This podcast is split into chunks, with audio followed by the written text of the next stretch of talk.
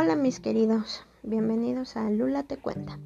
Gracias por acompañarme en este proyecto donde quisiera exteriorizar muchas cosas que ya me están pesando y espero que en algo de lo que les comparta pues se sientan identificados y les pueda ayudar si están pasando por algo similar.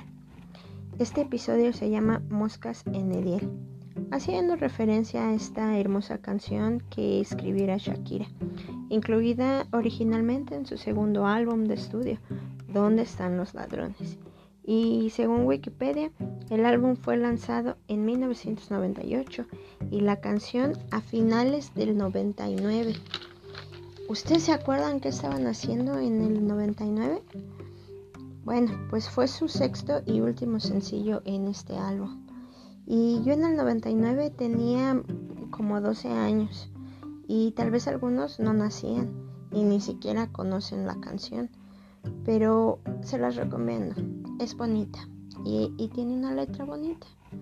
Eh, la canción habla de una persona que está triste, quien le está diciendo a su amor que los días sin él son oscuros, largos, sin noches, sin días. Obviamente esta persona amaba profundamente a alguien y le dice que lo necesita, que le duelen los días, que, que le duelen esos días que pasa sin él, que lo extraña. Es evidente, eh, es una canción de desamor. ¿Y, ¿Y por qué la escogí? Bueno, ¿quién no ha amado a alguien así? Debo confesarles que yo amé dos veces, hasta el día de hoy. Uno hasta es mi ex esposo. Bueno, pero comencemos por Eddie. Lo conocí cuando yo tenía entre 16 y 17 años aproximadamente. No es de sorprenderse, de sorprenderse que era un amor juvenil, mi primer amor, y duró muy poco, más o menos tres meses pero me generé una codependencia por él. Cuando él ya no quiso estar conmigo, literalmente morí. era horrible. Mi vida había perdido sentido. Y ustedes dirán, ay, con solo tres meses. Bueno, aquí les va un poco de contexto. Fui parte de una familia disfuncional y pues yo buscaba el amor que me faltaba en casa. No solo el amor, también la atención y lo idealicé en él. Es lo peor que podemos hacer, idealizar a alguien. En fin, Eddie no era tan malo, un tipo muy agradable, cariñoso, sano y muy noble. Cuando yo lo conocí, acababa de entrar a trabajar y ganaba muy bien. Y eso lo hizo perder el piso un poco. Y yo siendo asfixiante al mil, bueno, pues me convencí que él era lo que necesitaba, que con él tenía lo que me faltaba. Pero poco a poco todo terminó, hasta que él me dejó. ¿Y saben cuánto tiempo lo perseguí? ¿Cuánto tiempo me humillé? ¿Cuánto tiempo tardé en superarlo?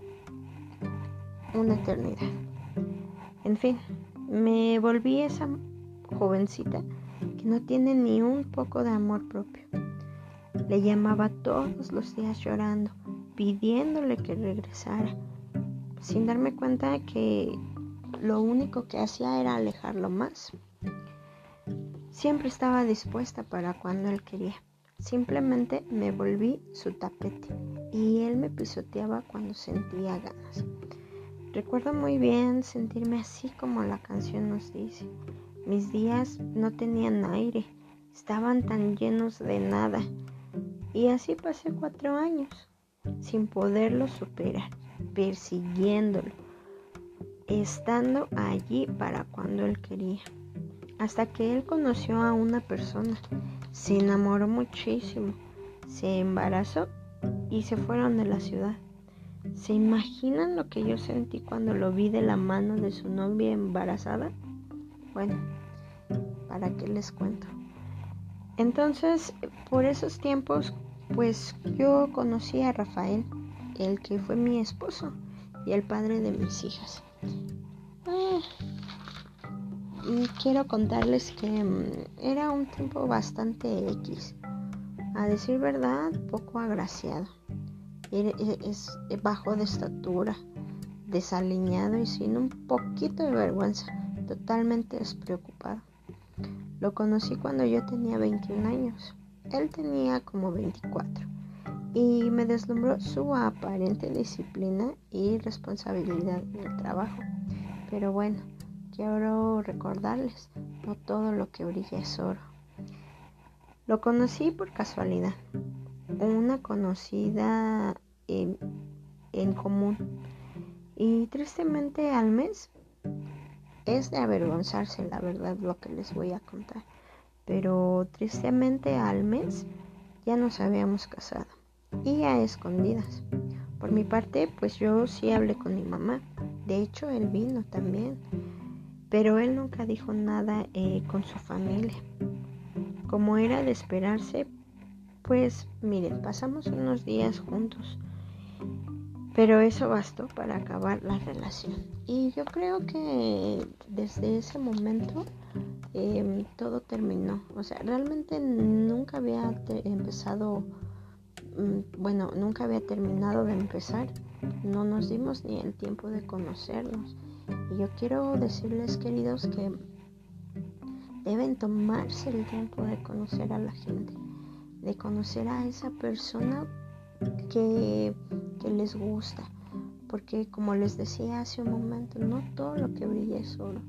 Tenemos que darnos cuenta que que, la gente guarda intenciones muy feas en su, en su interior, que realmente no es lo que pensamos y, y, a lo mejor voy a sonar como abuelita, pero, pero las abuelitas bien nos dicen, uno nunca termina de conocer a las personas. Y en este caso yo quiero compartirles, conoces a quien te, con quien te casas, pero no conoces con quien te divorcias.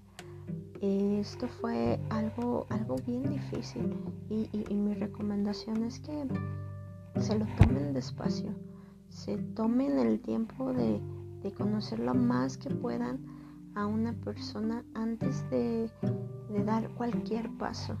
Primero tienen que estar seguros de, de, de quiénes son, de, qué es lo que buscan con ustedes.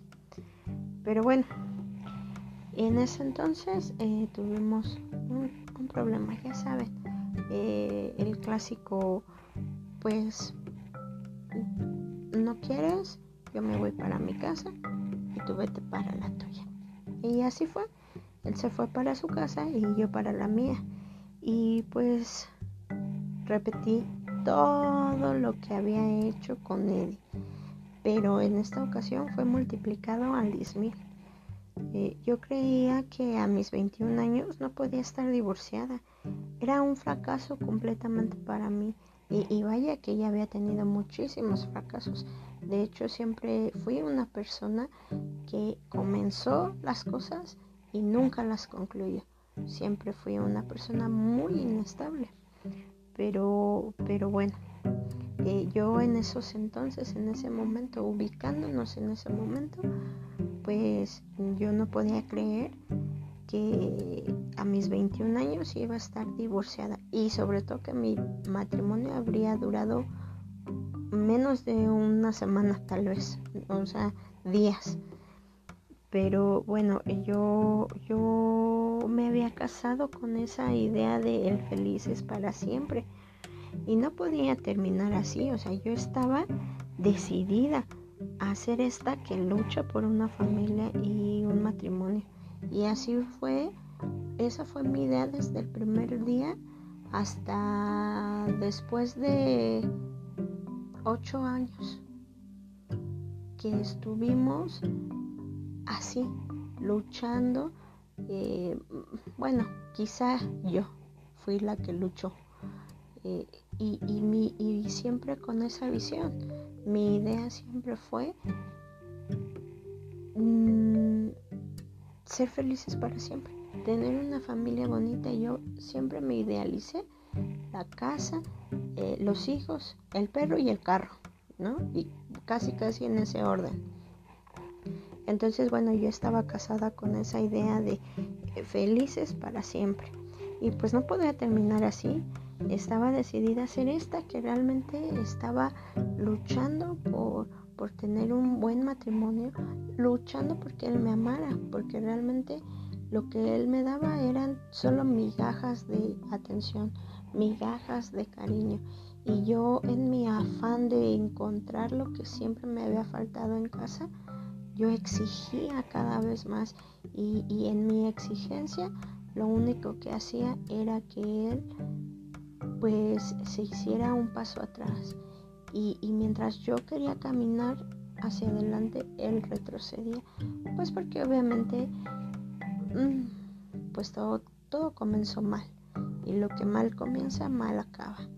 Y bueno eh, esta no fue la excepción. Em, él no me conocía tampoco él no sabía ni mi educación ni, ni mis costumbres ni, ni, nada de mí y yo tampoco lo sabía de él. Y eso hizo que, que a la larga pues nuestra relación terminara horriblemente mal.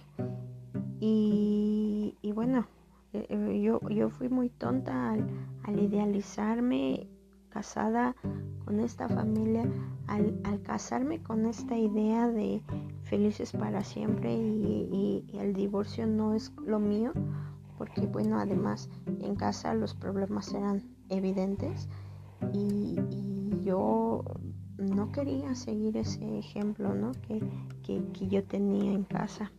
Y bueno, pues de sobra está decirles que él, pues yo lo puse a él en un pedestal muy alto. Para mí él era muchísimo más que yo. Él era lo que yo no era. Eh, para mí él tenía una, una estabilidad emocional, estabilidad financiera, estabilidad mental. Eh, todo, todo lo que él tenía yo no lo tenía. Y, y obviamente yo, yo pensaba que él era mucho más que yo. Yo lo tenía en un hasta arriba y yo hasta los suelos. Para mí era casi como un dios, ¿no? Lo idealicé, lo, lo convertí en mi ídolo y, y él me manejaba a su antojo. Pasamos todo un año y medio viéndonos entre idas y venidas. En realidad eh, lo que hacíamos era pelear un 15 días estábamos peleados y ya nos habíamos abandonado, ya nos habíamos votado y, la próxima semana ya estábamos felices y nos veíamos el fin de semana y volvíamos a pelear y para la próxima semana ya estábamos otra vez. Ah, o sea, ese fue nuestro constante ir y venir, ir y venir y, y realmente fue, fue mucho dolor. Eh, hasta el día de hoy Considero que, nadie me ha causado tanto dolor eh, como él, como Rafael. Eh, realmente él me hizo sacar lo peor de mí, él me hizo sufrir muchísimo, eh, muchas experiencias bastante dolorosas. Y quiero, quiero decirles que en la desesperación, en mi desesperación, y, yo he visto que, muchas mujeres implementamos esa medida drástica y de desesperación. Creemos que con eso los hombres se van a quedar. Em, en mi desesperación, pues yo me valía de la mejor alma, conocida por todos. Porque no me van a, a dejar mentir o no me van a negar que también los hombres pues lo llegan a hacer. ¿Y cuál es esta? Pues el sexo. Con sexo quieren arreglar todo, el sexo termina todos los problemas, todas las discusiones, eh, nos encontenta a todos. Y eso a mí pues me daba una semana más o menos, ¿no?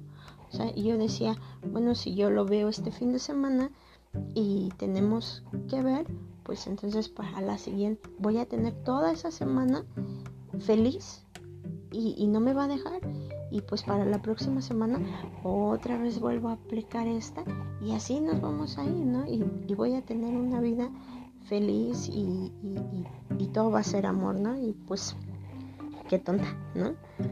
Y, y, así pasó, así pasó el tiempo, pasaron los meses hasta que me embaracé. de mi primer bebé. Y bueno, esa es otra historia, porque eh, déjenme decirles que con Rafael puedo hacer una temporada de 13 capítulos solo de la relación tan horrible y desgastante y traumatizante que tuve en mi vida. Y tal vez habrá mujeres que hayan tenido experiencias peores. Yo no digo que no, pero creo que, que de cierta manera la violencia que se, vive en una relación pues no, no meramente es física, que, que, para mí la peor, pues sí puede ser la física, ¿no? O sea, definitivamente que te ah, den un golpe, que te lastimen de esa manera, es, es algo muy fuerte, es una violencia demasiado fuerte que no debería de existir. Sin embargo, también hay otro tipo de violencia. Hay em, he investigado y hay violencia pues psicológica, violencia que, que se, se aplica a la parte contraria cuando, cuando, por ejemplo, digamos, en mi caso, que yo me dedicaba a cuidar a, mi, a mis pequeñas, la, la, violencia actuaba en cuanto a no te voy a dar dinero si no haces esto. O si si sí lo haces, entonces sí te doy. Y, nos tenía condicionadas a, a, lo que él quería. Y muchas mujeres tal vez están en esa situación. Yo conozco a quienes les han dicho, si no me planchas esa camisa, no te voy a dar estos 20 pesos, no te voy a dar el gasto, no te voy a dar esto, no te voy a comprar porque no me hiciste el otro. Y esa violencia también es muy fea.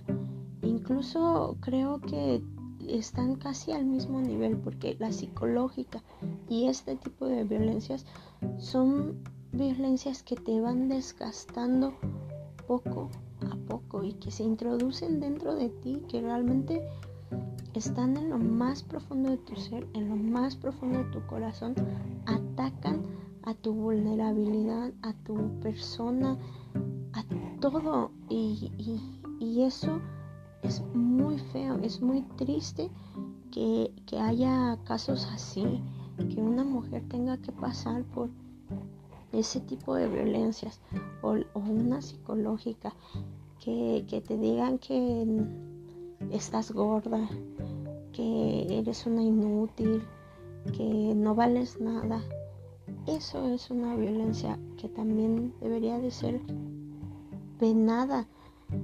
Yo creo, y, un poco con temor a estar mal, espero no equivocarme, que, yo creo que debería de estar penal, penalizada al mismo nivel que la violencia física, porque realmente nos van desgastando, nos matan, nos, nos destrozan y ya vemos personas como yo que en este momento bueno, en ese momento en, donde los estoy ubicando en la historia, en ese momento, pues era todo un manojo de, de depresión.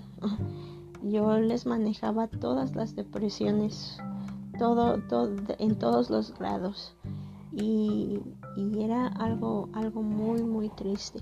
Yo, yo sí creo que con él tengo historias para contar y contar y contar y no terminaría y tal vez hasta sacaría dos temporadas de solo Rafael porque es hubo una una como un parteaguas eh, una, una cosa fue la relación que yo tuve con él solos. Y lo que él a mí directamente como mujer me hizo. Y otra parte es cuando ya se involucraron mm, los hijos, cuando ya se involucran los hijos, porque uno como madre siempre protege a sus hijos, siempre nos duelen los hijos y cuando ya las cosas llegan a ese punto, yo creo que eso es lo, lo o sea, yo creo que si le preguntamos a cualquier mamá qué es lo que más le duele, eh, tal vez nos va a decir que se metan con mis hijos. Y entonces es una relación directamente conmigo como mujer y una relación con como familia, lo que nos hizo como familia, lo que les hizo pasar a mis hijas. Yo creo que eso es muy aparte y, podría seguirles contando y les repito, tendría para hacer capítulos y capítulos de él, pero volvamos un poco. ¿Por qué lo permití? Se estarán preguntando.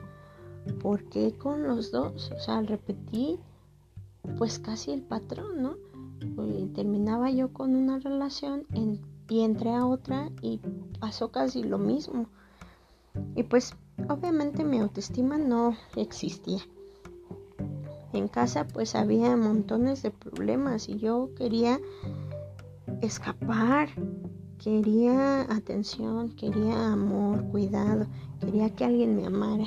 Y, y, realmente pues lo que necesitaba era amarme a mí misma.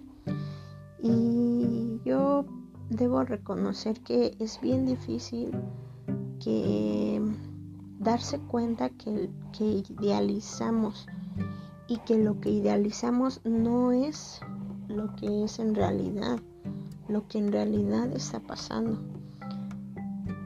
Yo creo que la parte más difícil de superar todo y pasar la página es aprenderse a amar, a perdonarse, a identificar que no es sano vivir así, que aunque duela el abandono de alguien a quien amamos, debemos salir adelante.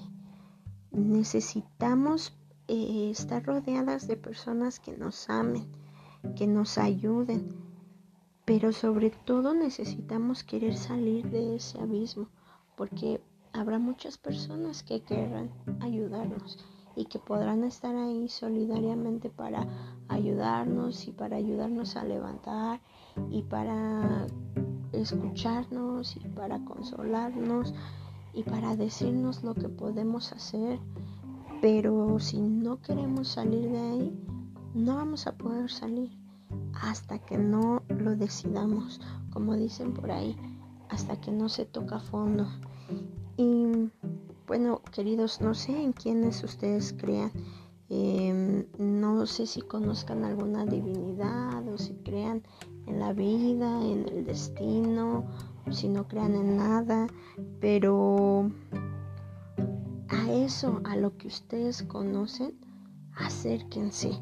Porque miren, lo cierto es que todos tenemos la necesidad en algún punto de de ir a una divinidad, a algo que está más allá de nosotros. Y esa energía, llámense vida, destino, universo, Dios, lo que ustedes quieran, esa energía es una energía fuerte que siempre está ahí esperándonos. Miren, yo la contacté. Eh, yo sí creo en Dios. Eh, y yo la contacté y me ha hecho salir adelante. Ya casi no duele. Ya, ya creo que puedo decir que ya lo superé. Y ahora puedo decir confiadamente que no odio a Ediel. Eh, ya los perdoné a los dos. Y sobre todo ya me perdoné a mí misma por haber hecho todo lo que hice. Y en este punto quiero mencionar como referencia la película Someone Great, Alguien Extraordinario. Encuéntrenla en Netflix. Eh, en ella actúa Gina Rodríguez, eh, la que sale de Jane, Jane the Virgin. Mm, la verdad es que es una película que, que nos muestra en nuestra desesperación, en nuestra tristeza, eh, pero créanme que siempre hay una luz, siempre habrá la manera de salir adelante. Y, y, se las recomiendo mucho. Yo creo que más de uno nos vamos a identificar. Y bueno, queridos, eh, quiero saber sus historias. Espero que les haya gustado este primer capítulo. Eh, está hecho con mucho cariño. Em, quiero saber sus historias. Quiero que me las compartan. Quiero que me digan qué les ha parecido este primer capítulo. Estoy aquí para compartir con todos sus historias y sus canciones. Y bueno, gracias les doy por escucharme. Espero que en estos tiempos tan inciertos, que no sabemos si tenemos un futuro, que hoy estamos y tal vez mañana no, que yo sé que hay muchas personas que han perdido a un ser muy querido, eh, a esa persona que, que, que, les hace tanta falta y, que no hay palabras realmente para para darles consuelo, para darles alivio en estos tiempos. Pero miren, eh, síganse cuidando.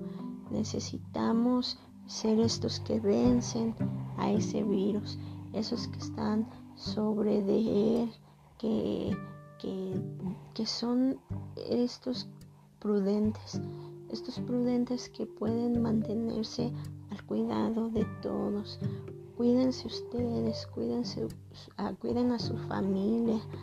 Em, para mí, para mis queridos que han perdido a alguien, les envío todo mi cariño. Espero que, que pronto encuentren una resignación, que, que puedan ver que, que, hay que seguir adelante aunque nos cueste mucho trabajo, mucho dolor.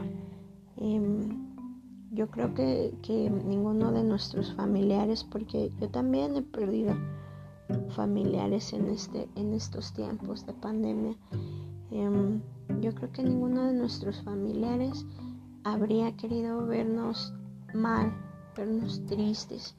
Hay que rendir tributo a su, a su vida, seguir adelante por ellos, que ellos se sientan orgullosos de lo que estamos haciendo con nuestra vida.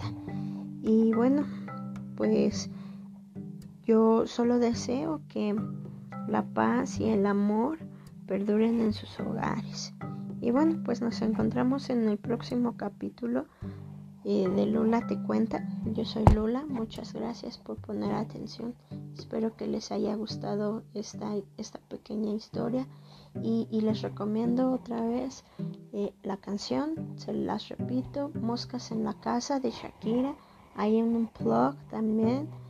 Em, la película Someone Great, em, Alguien Extraordinario, con Gina Rodríguez, quien hiciera a Jane the Virgin.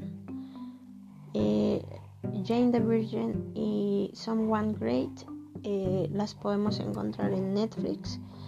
Y bueno, nos estaremos escuchando próximamente con un nuevo capítulo. Y por mi parte es todo. Cuídense, síganse cuidando, manténganse en casa lo más posible, usen el cubrebocas y, respeten las medidas eh, que haya en, en, sus, en sus ciudades. Y bueno, paz. Gracias. Chao.